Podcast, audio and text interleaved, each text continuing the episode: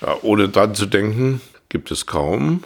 Ich mache mir aber keinen Vorwurf, wenn ich mal lache. Also sonst dürfte man ja nicht die, jetzt kommt was ganz Triviales, die Heute-Show sehen oder meinetwegen auch ähnlich gelungene Sendungen hören und sehen. Nein, nein, ähm, aber ganz von diesem Faktum lösen kann ich mich bis heute nicht.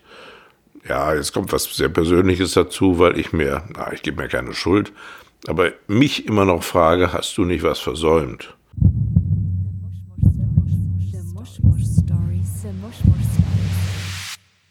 Mushmush Stories. Über 40 Jahre mit ein und derselben Person. Die Liebe deines Lebens, immer an deiner Seite. Doch irgendwann ist es soweit. Der Partner, die bessere Hälfte, verstirbt. Thomas ist der bisher erste und einzige Mann bei Mushmush Stories. Aber nicht ohne Grund. Hinter ihm stand eine Frau. Uschi. Bis Uschi eines Tages nicht mehr war. Wie geht das Leben nach so einem Verlust weiter? Kann es das überhaupt? Thomas erzählt es mir.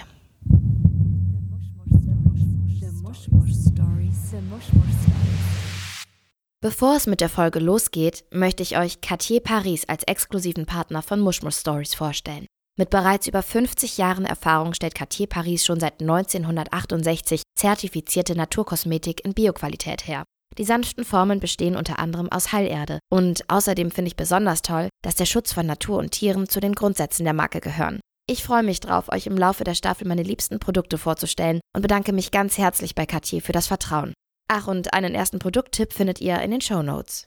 Wir sind heute auf, ich würde mal sagen, für dich fast fremden Gebiet unterwegs. Du bist Journalist und du beschäftigst dich mit allen möglichen Themen. Seit ich dich kenne, kann ich dich immer anrufen und nach Rat fragen, was Weltpolitik angeht, Wirtschaft. Ähm, heute reden wir aber mal auf einer ganz anderen Ebene, denn wir reden über Liebe. Glaubst du, dass ein Mensch im Leben nur eine große Liebe hat oder bist du da optimistisch unterwegs, wenn wir auch zum Beispiel an meine Mutter denken, die zum dritten Mal verheiratet ist. Was wartet da draußen in der Welt auf uns? Tolle Einstiegsfrage. Nur ein Wörtchen gefällt mir nicht, dieses optimistisch. Also ich glaube, nicht für mich, aber ich glaube schon an mehrere Lieben, an die Möglichkeit, mehrere Menschen, seien es Männer, seien es Frauen, zu lieben und nicht, weil was Schlimmes passiert ist, also einer von denen vielleicht gestorben ist und dann ist der nächste dran. Nein, nein, nicht so. Aber das hat mit Optimismus nichts zu tun, sondern ich mag das Wort Zufall nicht, mit Begegnungen. Wenn man so neugierig ist, wie ich es immer war, auch im vorgerückten Alter bin ich es immer noch, dann trifft man viele, viele Menschen, Frauen, Männer, andere. Man kann sich interessieren für diese Menschen aber, und jetzt bin ich bei deinem Punkt, bei der Frage, man kann sich auch verlieben. Und wenn man dann frei genug ist und gewillt genug ist, dann kommt es doppelt und dreifach und man liebt sich. Das ist ja noch mehr als sich zu verlieben. Also ganz klar mit der, hat das was zu tun mit der eigenen Einstellung, mit ähm, aufgeschlossen sein vielleicht auch oder was man im Leben will und möchte. Also ist es vielleicht auch eine Entscheidung. Ganz wichtiger Punkt, das Stichwort Aufgeschlossenheit. Ja, und Aufgeschlossenheit birgt Gefahren vielleicht. Also ich bin aufgeschlossen einem Menschen gegenüber, den ich nie vorher gesehen, gehört habe und äh, treffe den dann nochmal und nochmal und nochmal und der Blick weitet sich und der Mensch stimmt mich immer mehr für ihn ein und plötzlich wird mehr daraus als nur Interesse ja, und dann sind wir wieder bei deinem Stichwort, Lilly. Liebe. Liebe, und um die geht es heute. Es ist ja ein Podcast, der von den Themen sehr, sehr frauenlastig ist. Das sagt uns auch schon der Titel. Mushmush Stories. Ähm, du bist bisher der einzige Gast in dieser Staffel, der keine Frau ist. Also eine große Ehre für mich und für dich. Aber deine Geschichte hat, hat etwas mit einer Frau zu tun, nämlich deiner großen Liebe, Uschi. Vielleicht kannst du uns einfach mal kurz erzählen, wie lange ihr zusammen wart und was diese wunder, wunder, wundervolle Frau ausgemacht hat. Da reicht wahrscheinlich nicht diese eine Folge für, aber vielleicht ähm, ein paar Schlagwörter. Ich bin ja Journalist geworden, also. Das kriegst du schon hin. Muss also. ja schnell auf den Punkt kommen. es muss ja keine Nachrichtenminute sein von 30 Sekunden oder anderthalb Minuten. Nein, also zusammen waren wir, das sind ja Fakten, zusammen waren wir mit kleinen Unterbrechungen 47 Jahre verheiratet, davon 40 Jahre. Und äh, ja, kennengelernt haben wir uns, oder waren wir beide so Ende 20, geheiratet erst sieben Jahre danach. Nein, nein, Quatsch. Jetzt habe ich ja dummes Zeug geredet. Da waren wir beide so um die 20. Geheiratet haben wir sieben Jahre danach. Ähm, mit Ende 20. Dann waren wir 40 Jahre verheiratet und dann ist Uschi gestorben plötzlich. Du sagst es, ihr wart 40 Jahre verheiratet, daher kann man so ein bisschen rechnen. Also, Tommy, du bist jetzt keine 30 mehr, um es äh, so auszudrücken. Deutlich über 50, deutlich über 60, ein bisschen über 70. Und dann ist das passiert, wovor es wahrscheinlich allen Paaren graut. Und behaupte auch, dass alle durchs Leben gehen und auch mal diese Gedanken haben und dass, ja, dass die Fantasie praktisch mit einem durchgeht. Was ist, wenn ich meinen Partner irgendwann verliere? Ich, ähm, ja, es wird uns alle irgendwann treffen. Ich, es ist für mich schon total schwierig, die richtigen Worte zu finden, weil kennst du das, dass man manchmal über Horrorszenarien nachdenkt? Was könnte passieren? Ja, das, äh, das kann ich nachvollziehen und darüber, ja, denkt ich glaube, jede, jeder mal nach und. Äh, und dann verdrängt man es auch wieder, verdrängt ne? Verdrängt man es wieder und im Nachhinein, äh, ich weiß auch, was Uschi hier und da mal sagt, mehr sarkastisch, nicht im Scherz, aber auch natürlich nicht ernst gemeint. Am besten, wir sterben mal zusammen. Ja, Durch aber, Flugzeugabsturz ja. oder so wie ein Verwandter von Uschi auch mal gestorben ist, mit seiner Frau zusammen. Beide waren Ende 60 2004, 2005, da gab es ja diesen Tsunami in, äh, in äh, Thailand, Asien, ja. in Thailand. Und da verstarben die beide. Also nicht Hand in Hand, also ich will es mhm. nicht noch kitschiger machen. Aber äh, nein, nein, äh, also es wurde dann festgestellt, in einen verschlang die äh, Welle an dem Tag so und so und die Frau wurde, die Leiche, drei Tage oder so später gefunden. Aber ich kann das vollkommen nachvollziehen. Ich habe auch schon ganz oft ähm, zu René gesagt, wir werden auf jeden Fall zusammen sterben. Wag es nicht vor mir zu sterben. Und dann ist es eines Tages passiert. Ist das für dich heute immer noch? Wie lange hast du gebraucht, bis es wirklich ankam, dass das passiert ist, dass es real wurde? Das ging relativ schnell, weil es ja in Stuttgart passiert, im Herzzentrum. Und ich war ja natürlich auch da in Stuttgart und Uschi hatte noch angerufen und dann kriegte sie diese Embolie. Also es war nicht eine schwere Krebserkrankung, eine langwierige Herzgeschichte. Nein, es war nach einem Eingriff, invasivem Eingriff. Äh, von der Intensivstation sollte es ins private Zimmer gehen. Und also, es war ja auch eigentlich alles gut verlaufen. Es war ne? alles gut verlaufen. Ich höre noch heute, fast sechs Jahre danach, den Arzt, der sagte, da haben Sie aber Glück dass sie so eine schlanke Frau hatten. Ich habe eine halbe Stunde äh, weniger gebraucht, äh, als ich veranschlagt hatte. Nee, in drei Tagen, in drei Tagen kommt die von der Intensivstation runter und dann gehen wir, glaube ich, es war ja vor Weihnachten, auf den Weihnachtsmarkt. Ich bin da, ich bin ja der Chef des Herzzentrums und ich kriege immer diese günstigen Sachen von Porsche und Bosch. Für herzkranke Kinder werden die dann verkauft und dann, und dann fahren sie ja oder fliegen sie ja nach Berlin zurück. Ja, das habe ich noch in Erinnerung. So plötzlich andersherum, das ist ja der Rückschluss, äh, war dann das, was Schreckliches passierte. Wenn ich über Uschi und dich geredet habe mit anderen Menschen, vor allen Dingen auch so mit Zweiflern, die immer gesagt haben, ja, man hat nicht nur den einen Partner im Leben, eine Beziehung scheitert eh und es ist ja auch klar, dass man irgendwann auch so die Faszination für den anderen verliert. Dann habe ich immer gesagt, nee, nee, nee, nee, nee, stopp, stopp, stopp. Ich kenne ein Pärchen, die sind schon ewig verheiratet. Und wenn ich die treffe, die sind jetzt auch keine 40 mehr, wenn ich die treffe, dann wirken die immer noch, nach 30 Jahren wirken die immer noch so verliebt.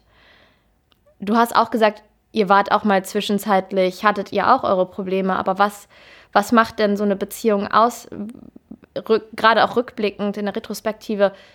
Wie habt ihr es geschafft, über all diese Jahre euch dann immer noch so anzuschauen? Ja, glücklicherweise äh, sehr pragmatisch. Man hat dann sehr schnell festgestellt, nee, nee, das ist er. Und glücklicherweise hat Uschi wahrscheinlich auch festgestellt, das ist er. Da lohnt es nicht äh, länger festzuhalten an dem, was da zwischendurch da mal passiert mhm. ist. Und ihr seid ja auch wirklich, ihr hattet auch so ein abenteuerliches Leben. Ihr seid ja, ähm, ihr wart in New York zusammen, ihr wart in Kabul zusammen, richtig? In Kabul nicht zusammen, da war ich war mehrere Male in Afghanistan. Da hätte ich Uschi gar nicht mitgenommen.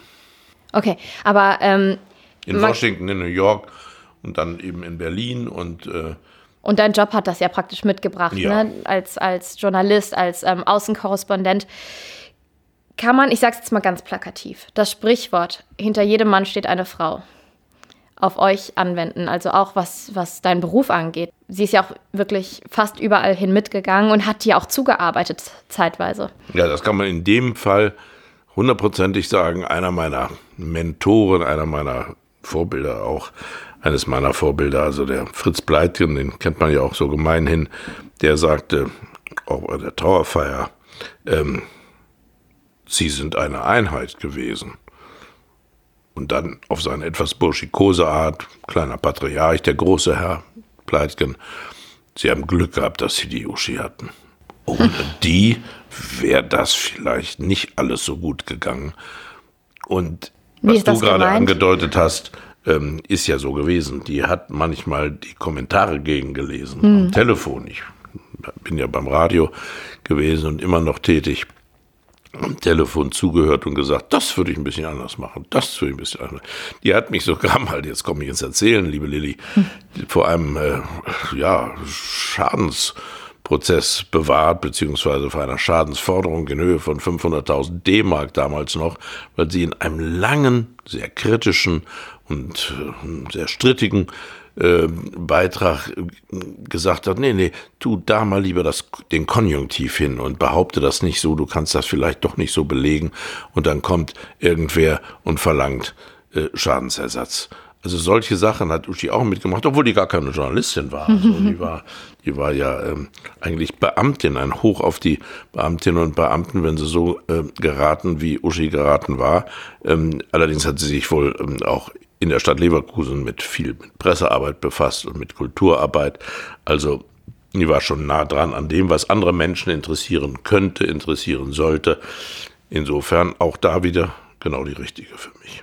Und um jetzt mal kurz so in das Beziehungsthema einzutauchen, vielleicht kannst du so jungen Hüpfern wie mir noch äh, den einen oder anderen Rat mitgeben, aber was würdest du sagen, ist die, die Zutat, die ähm, so eine Beziehung wirklich über Wasser hält? Auf was darf man gar nicht verzichten?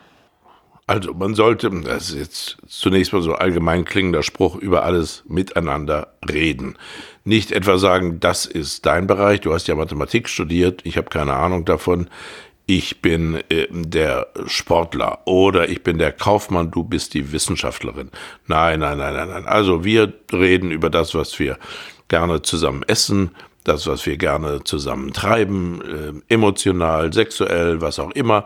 Wir reden über den nächsten Urlaubsort und äh, wenn wir dann mal wieder etwas äh, getrennt voneinander machen, dann machen wir das eben und reden gar nicht darüber. Falsch. Auch darüber sollte man reden, nicht erzwungenermaßen, aber sich austauschen.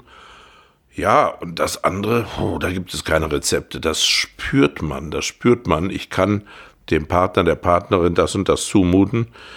Und es gab auch nur ganz wenige Momente. Ich erinnere mich gerade an einen, da macht man dann doch einen Fehler und geht zu weit. Aber es gibt ja dann das Institut der Reue, der Bereitschaft, es besser zu machen. Also ich habe, um das Beispiel ruhig mal zu sagen, irgendwann mal äh, Uschis Perspektive nicht ganz ernst genommen, die kleinen Alltagsnöte.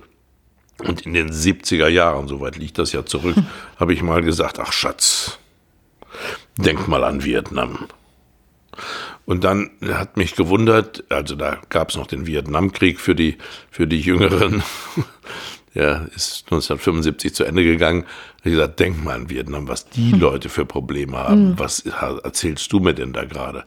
Da oh. hat die, oh. da hat die, ja, ich glaube zwei, zweieinhalb Jahre mir nicht mehr ihre Alltagsnöte, irgendwelche Alltagsempfindungen kritischer Art geschildert, weil sie sagte, der denkt ja sowieso nur an die große Welt und will das immer vergleichen. Das darf man nicht relativieren. Also klarer Tipp, nichts relativieren.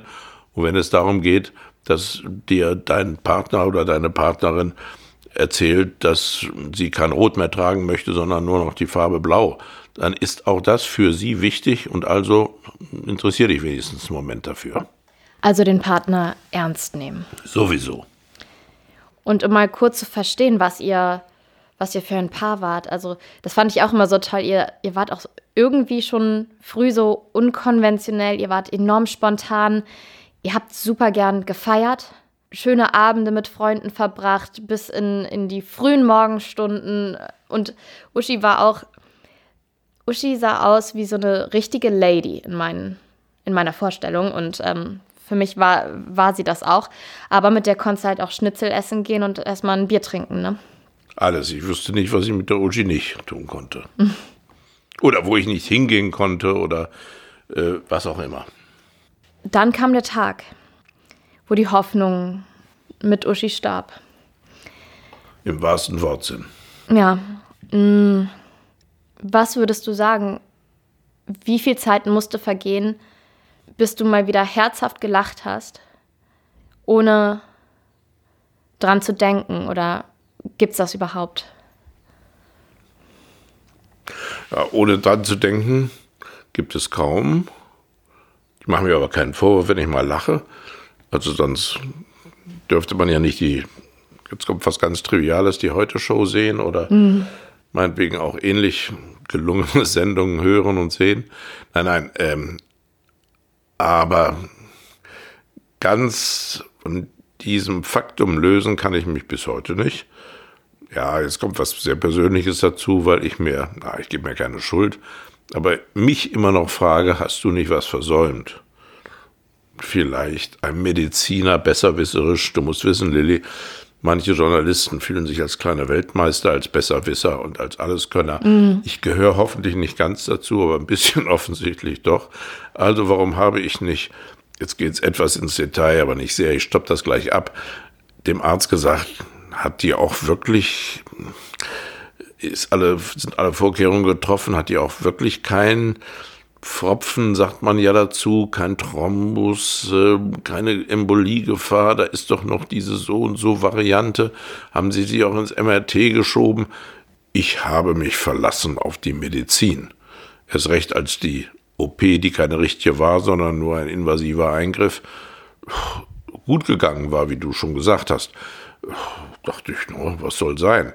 Und dieser Gedanke, ach, warum hast du nicht dem Anästhesisten noch ein Hunderter oder ein paar hundert Trinkgeld gegeben, der sprach einen osteuropäischen Akzent, um ihn zu bitten und zu drängen, doch nochmal dran zu gucken. Und das, ja, solchen Gedanken habe ich auch heute noch sechs Jahre danach, obwohl es dummes Zeug ist. Andere Freundinnen und Freunde, auch Mediziner, haben mir gesagt, du willst was besser wissen als unsere Zunft, das glaubst du doch wohl selber nicht.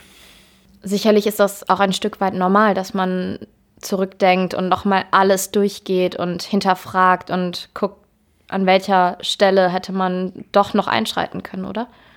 Ja, oder sogar in dem Fall, das hat nur mit der Krankheitsgeschichte zu tun. Wie gesagt, Uschi ist nicht an ihrer Krankheit, an ihrer Herzgeschichte gestorben, das war ja alles behoben, aber es gibt natürlich Ärzte, einer hat mich drei Monate nach dem Tod von Uschi angerufen, ein Professor, jetzt selber in äh, Pension, sagte, Mensch, Herr Nils, hatten Sie eine tolle Frau.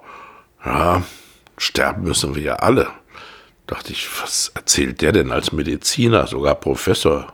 So einen banalen Satz, sterben müssen wir, natürlich müssen wir alle sterben. Ja, ich hätte ja nicht zu diesem Eingriff geraten. Ich sage, Herr Professor, die ist doch nicht an dem Eingriff gestorben. Ja, aber in dem Zusammenhang schon bist du wieder mittendrin mhm. und es ist dir alles präsent, als ob du vom Winde verweht nach 30 Jahren nochmal siehst und dann bist du auch, wenn du also es ist ja auch nicht hilfreich, ne? Naja. Ähm, Schon, aber man, man, kann sich nicht wehren. Man kann ja. sich als Angesprochener nicht wehren. Man muss sich dann auch wieder stellen. Also, nein, nein, deine Ausgangsfrage war, wann danach konntest du wieder lachen oder wann danach konntest du wieder über was anderes nachdenken. Doch, doch, das kann ich inzwischen. Wann danach weiß ich jetzt nicht genau. Aber es kommt immer wieder zurück. Nicht nur durch dieses unseres Gespräch, unser Gespräch. In der Zeit nach Uschis Tod ähm, haben wir uns auch alle große Sorgen um dich gemacht, weil natürlich ist da deine Welt, nicht nur deine, auch unsere, aber wortwörtlich deine Welt, das war ja nun mal auch dein Leben, vollkommen ähm, zusammengebrochen und mit einer Person, die geht, verändert sich ja auch ganz viel. Da hängt ja auch ganz viel dran. Es sind ja auch all Aufgaben im Alltag, die man, die, wo der eine das, ähm, weiß ich nicht, den Papierkram übernimmt, der andere macht die Einkäufe. Da hängen ja also wirklich auch so banale alltägliche Dinge ganz, ganz ähm, extrem dran. Hast du dir damals vorstellen können, dass es dir irgendwann wieder gut geht oder war für dich klar, nee, das ist dieser Schmerz, das, das wird nicht wieder? So zwischen beiden Positionen habe ich mich versucht zu bewegen, deshalb auch auf eine äh, Psychotherapie verzichtet. Dann haben wir auch befreundete Ärztinnen zwei an der Zahl zu einer Traumatherapie geraten, äh, weil ich mir eben diese Vorwürfe gemacht habe, gerade schon besprochen und äh, einfach nicht davon loskam. Das habe ich aber auch nicht gemacht. Dann war ich bei einem Neurologen nach einem ziemlich äh, problematischen Vorfall an einem runden Geburtstag. Da hatte ich dann eine doppelte Gehirnerschütterung, aber glücklicherweise äh, klappt mein Gehirn noch einigermaßen. Mhm. Und der hat dann auch gesagt, hm, Sie verarbeiten das auf Ihre Art. Und ähm, ein Neurologe hat mir dann auch da auf die Sprünge geholfen, sogar eine Physiotherapeutin hat mir bis heute ähm, geholfen durch ein bisschen gesprächstherapeutische Begleitung, sage ich mal. Äh, aber ähm, eine richtige Therapie habe ich gemieden, auch aus Zeitmangel, weil ich, du hast das gerade gesagt, hast du dich sehr verändert. Nein, ich habe mich, glaube ich, nicht verändert. Ich mache noch sehr viel, ich vereinbare sehr viel, ich arbeite immer noch journalistisch, ich mache vieles ehrenamtlich.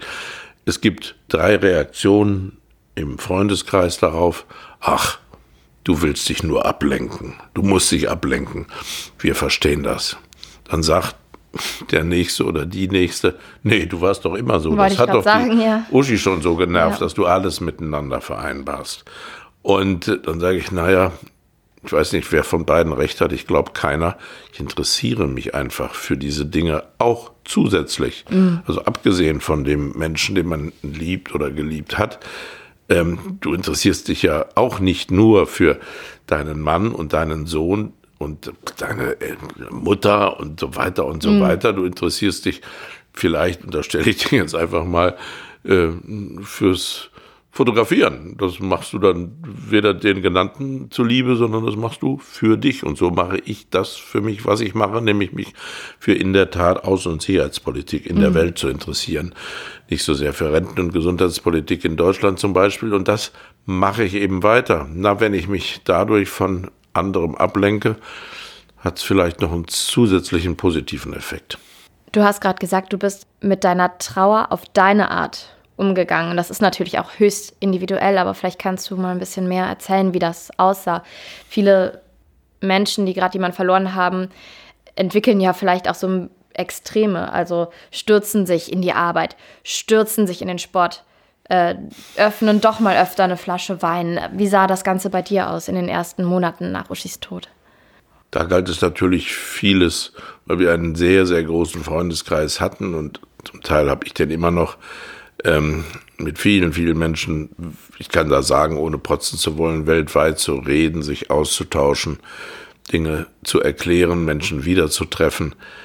Ähm, dann kam aber schon bei mir dieses zusätzliche Interesse gegenüber anderen Dingen, nicht gegenüber anderen Menschen, nicht gegenüber anderen Frauen und Männern in erster Linie, sondern ja, gegenüber anderen Zusammenhängen. Und äh, vielleicht ist doch was dran, während du mich so fragst und ich so nachdenke, dass ich das als sogar, ich sag mal, das Wort willkommene Ablenkung mhm. genommen habe, weil es interessiert mich ja. Es war ja nicht zwanghaft. Es ist ja nicht so, dass ich dann gesagt habe, so und jetzt zwinge ich mich Chinesisch zu lernen oder ein Instrument zu erlernen oder Sport zu machen, was mir sicherlich auch gut getan hätte und noch gut tun würde. Aber nein, das habe ich nicht gemacht, sondern das aufgegriffen, was mich wirklich interessiert. Also ich bin auch, ja, ich bin auch ein ziemlicher Egoist was ja in einem gewissen Rahmen ja auch super gut ist und das hat ja jeder wirklich für sich selber zu entscheiden.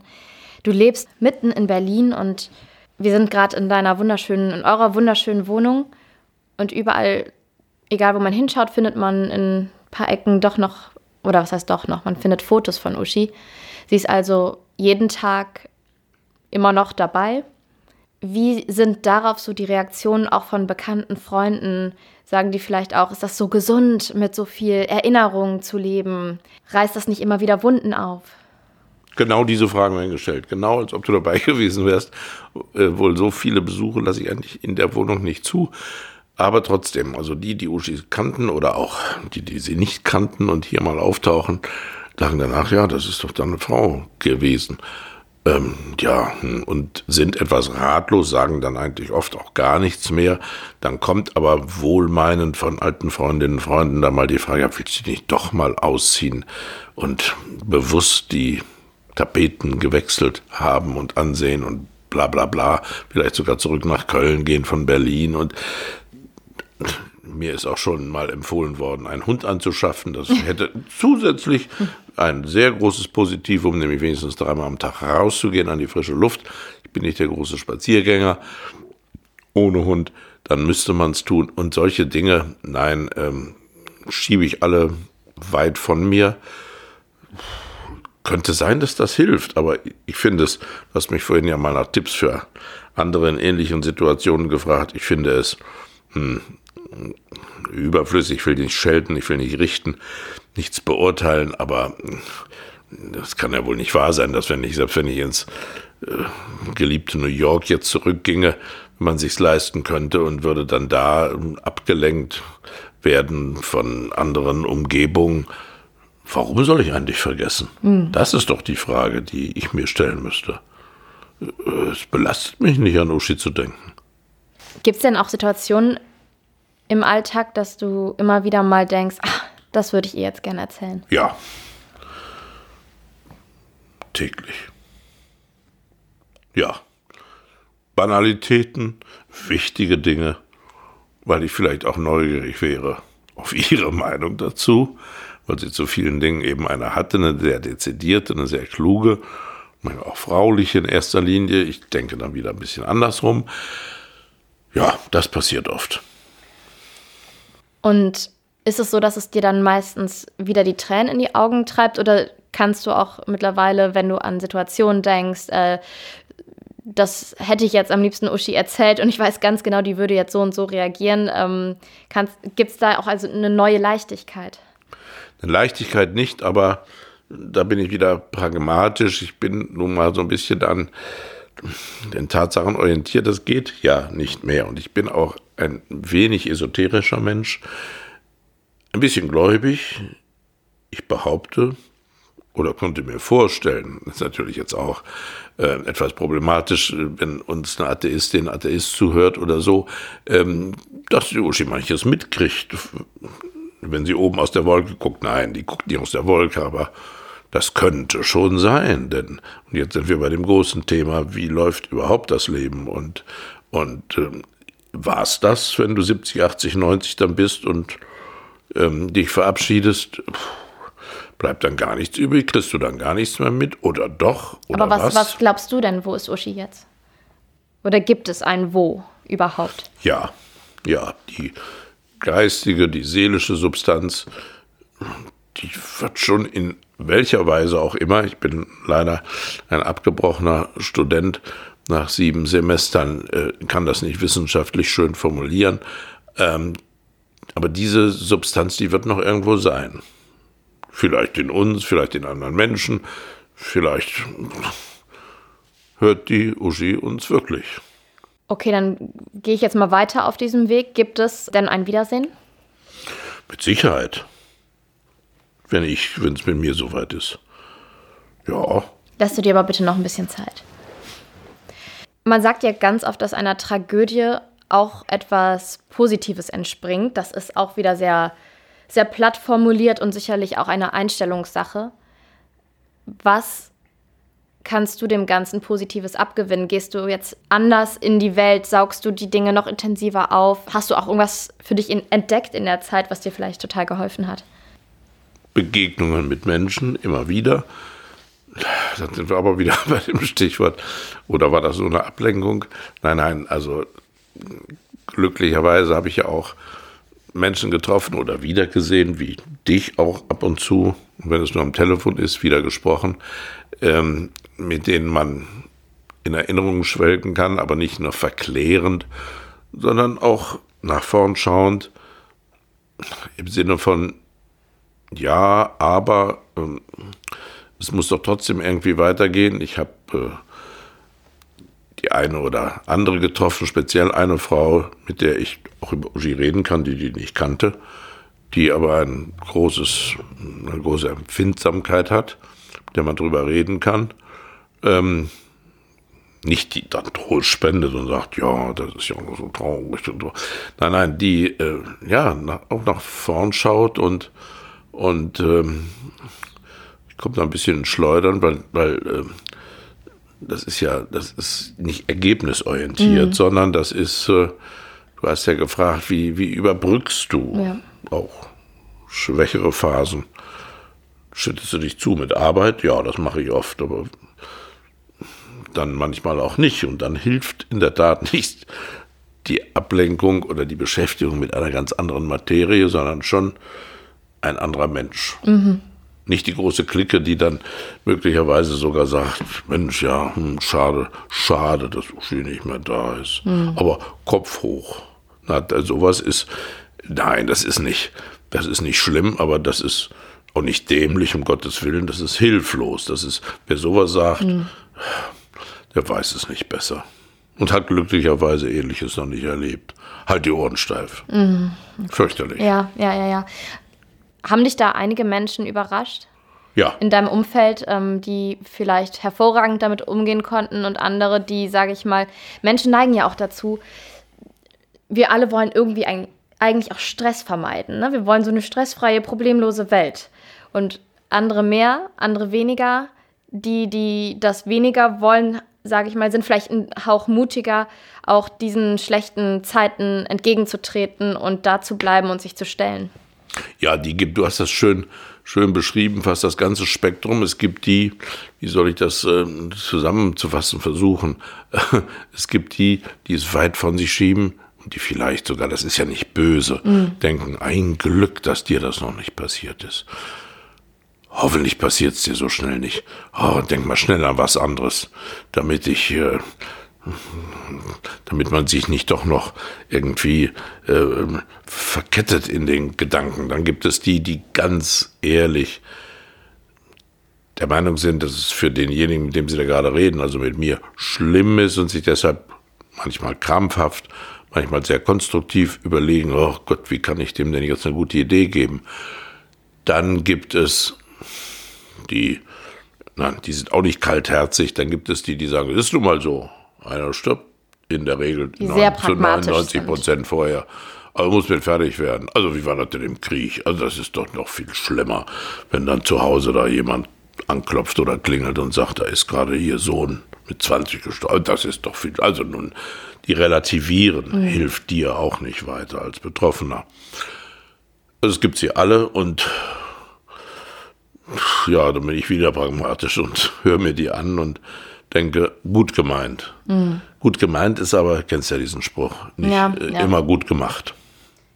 Hast du Momente, wo du sagst, ich, ähm, ich brauche jetzt eine ganze Ladung Uschi, ich äh, brauche jetzt Ruhe, ich gucke mir Fotos an, ich äh, weiß, es wird mir schlecht gehen, aber ich brauche das jetzt. Ich brauche jetzt die Erinnerung. Ich, ich habe ja zum Beispiel noch Mailbox-Nachrichten von Uschi und die habe ich gespeichert, weil ich mir regelmäßig ihre Stimme anhören möchte. Ich habe irgendwie auch Angst, diese Stimme zu vergessen. Ja, das habe ich ja da. Ich bin ja ein hoffentlich noch überschaubarer Chaot, aber ich schmeiße ja nichts weg und vor allen Dingen nicht Papier und sowas, also Daten, äh, wo auch immer, lösche ich ja nicht.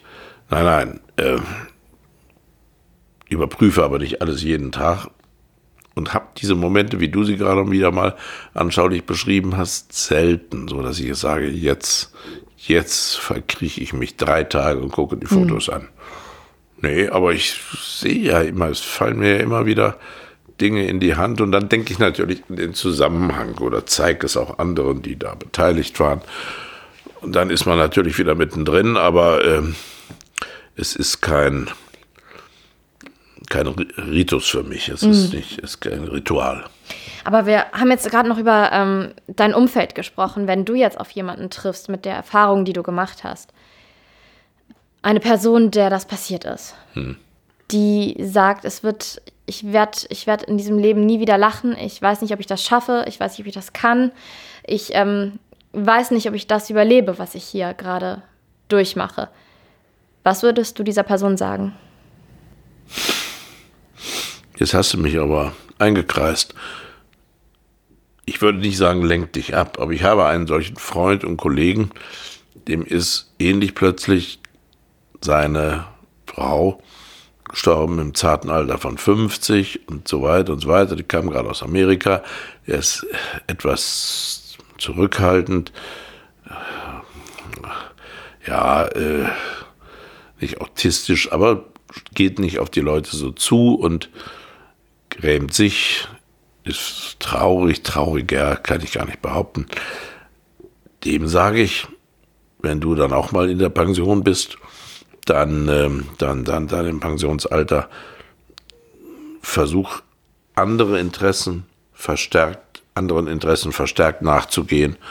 Nicht um dich abzulenken, das ist ein blödes Wort, aber um nicht in dieser Trauer zu verharren oder in diesem, es ist ja eine Endgültigkeit, es ist ja nicht rückholbar. Deshalb, äh, mir hat auch mal eine Freundin gesagt, ach, das verstehe ich ja so gut. Mein Mann hat sich mal von mir getrennt. Uh. Und das zugunsten, und das zugunsten einer älteren.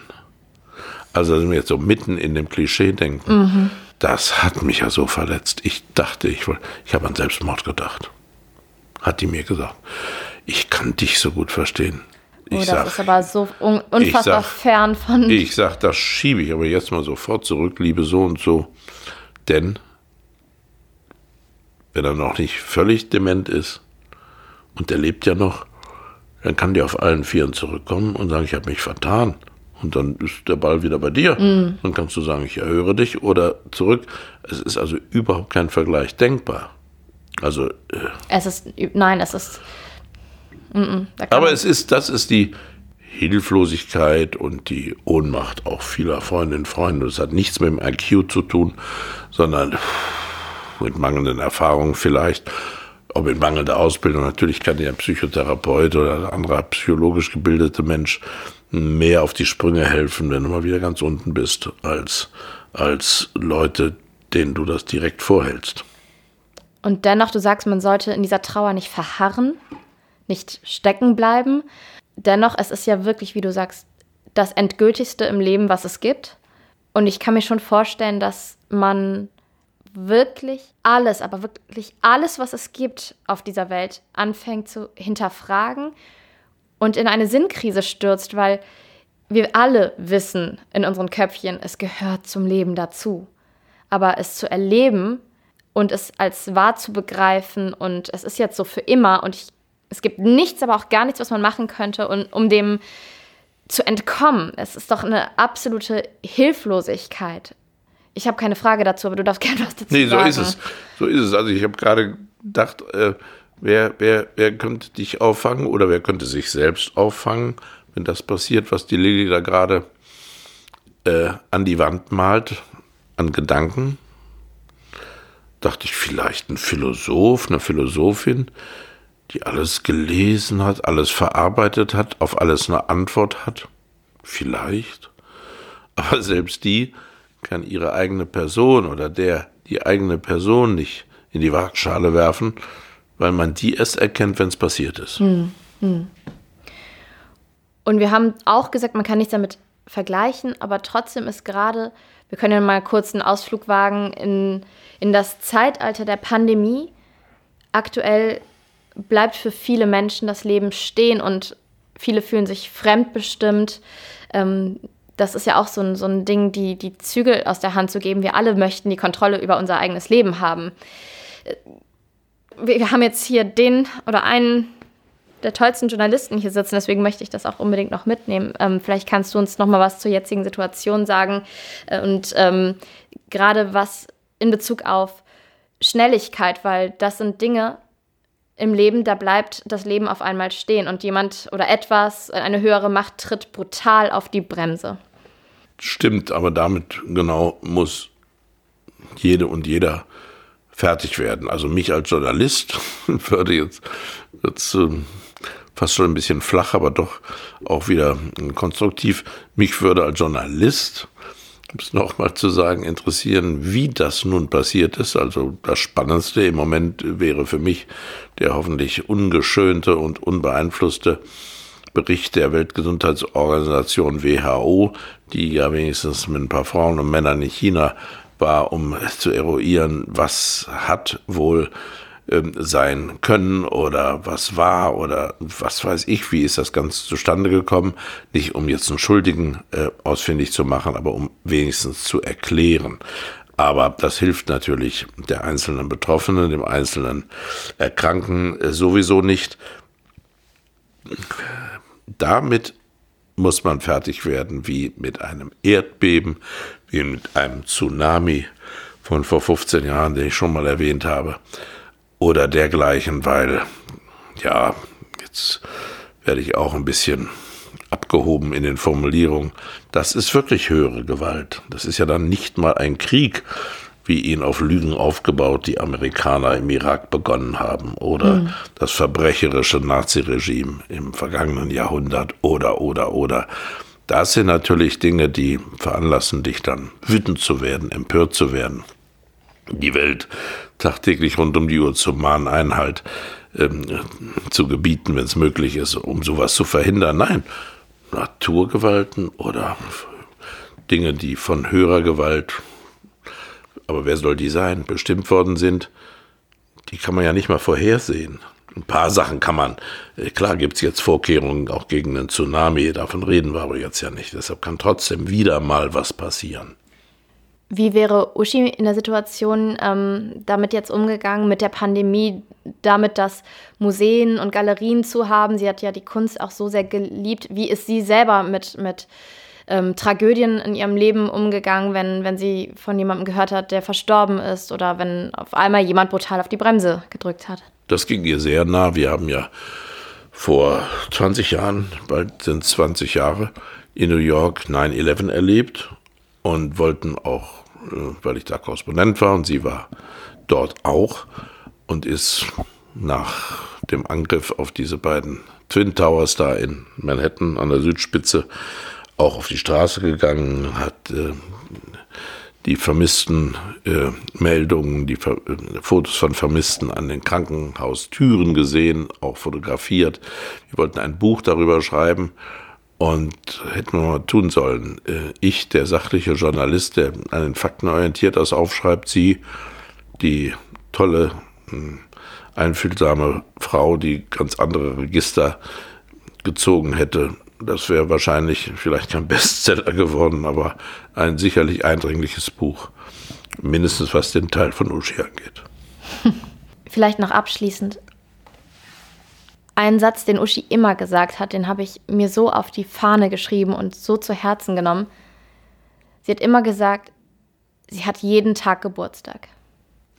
Das lag natürlich dann doch an dem, was 2000 passierte, diese Herzmuskelentzündung, die Myokarditis, die sie da erlitt, die aber behoben werden konnte.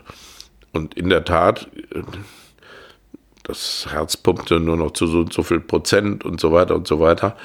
Keine äh, Operation am offenen Herzen war fällig, aber eine bestimmte Mixtur bei den Medikamenten und eine bestimmte Behandlung, ja, das hätte auch schief gehen können. Dennoch, das hätte schiefgehen können. Und dafür, darum, darum war sie für, den, für jeden Tag dankbar. Dennoch hätte ja dieser Satz trotzdem nicht entstehen müssen. Das hatte sie ja dann so verinnerlicht. Und ich finde, Uschi hat auch dabei immer so unglaublich gestrahlt aus, aus jeder Pore. Lebensfreude und Optimismus, ich sag's wieder. Ja, weil sie ja, die hat ja Ehen gerettet, die hat ja, wo, wo also tiefe Gräben zwischen den Partnern waren. Äh, jedem der beiden gelauscht und dann vielleicht ohne Honorar, ohne Beraterin zu sein, wohl die richtigen Tipps gegeben. Und ist diese Lebenseinstellung auch auf dich übergegangen? Ist das etwas, das du jetzt mit durch die Welt nimmst? Oder hast du auch einfach manchmal nur Angst, dass Uschi ganz da mit dir schimpfen würde, wenn du wieder was liegen lässt in der Wohnung? Letzteres auf jeden Fall, na nicht Angst, aber ist mir schon ein bisschen unangenehm. Und ersteres nicht, weil, nee, so gefragt wie Uschi bin ich nicht. Also bin wahrscheinlich nicht jetzt, habe nicht den Ruf des Mediators. Da schon manchmal ein bisschen, aber mehr so in beruflichen, anderen Fragen. Aber nee, ein guter Eheberater oder Partnerschaftsberater. Nein, ich meine aber gerade was, was einfach diese Lebenseinstellung dann angeht. Ich habe jeden Tag Geburtstag und freue mich über Gesundheit und wenn alles gut ist. Und da bemühe ich mich, da bemühe ich mich doch jeden Tag auch zu genießen. Doch, doch, stimmt. Also du nimmst auf jeden Fall, du gibst dir auf jeden Fall allergrößte Mühe auch mit mir und rufst mich regelmäßig an, was mich sehr, sehr, sehr freut. Und äh, du bist so ein bisschen meine männliche Uschi geworden. Was ein Riesenkompliment für dich ist, Tommy. Das höre ich gern. Ich danke dir von ganzem Herzen, dass du ja, uns dein Herz geöffnet hast. Vielen Dank. Dir auch. Danke. Mushmush Stories.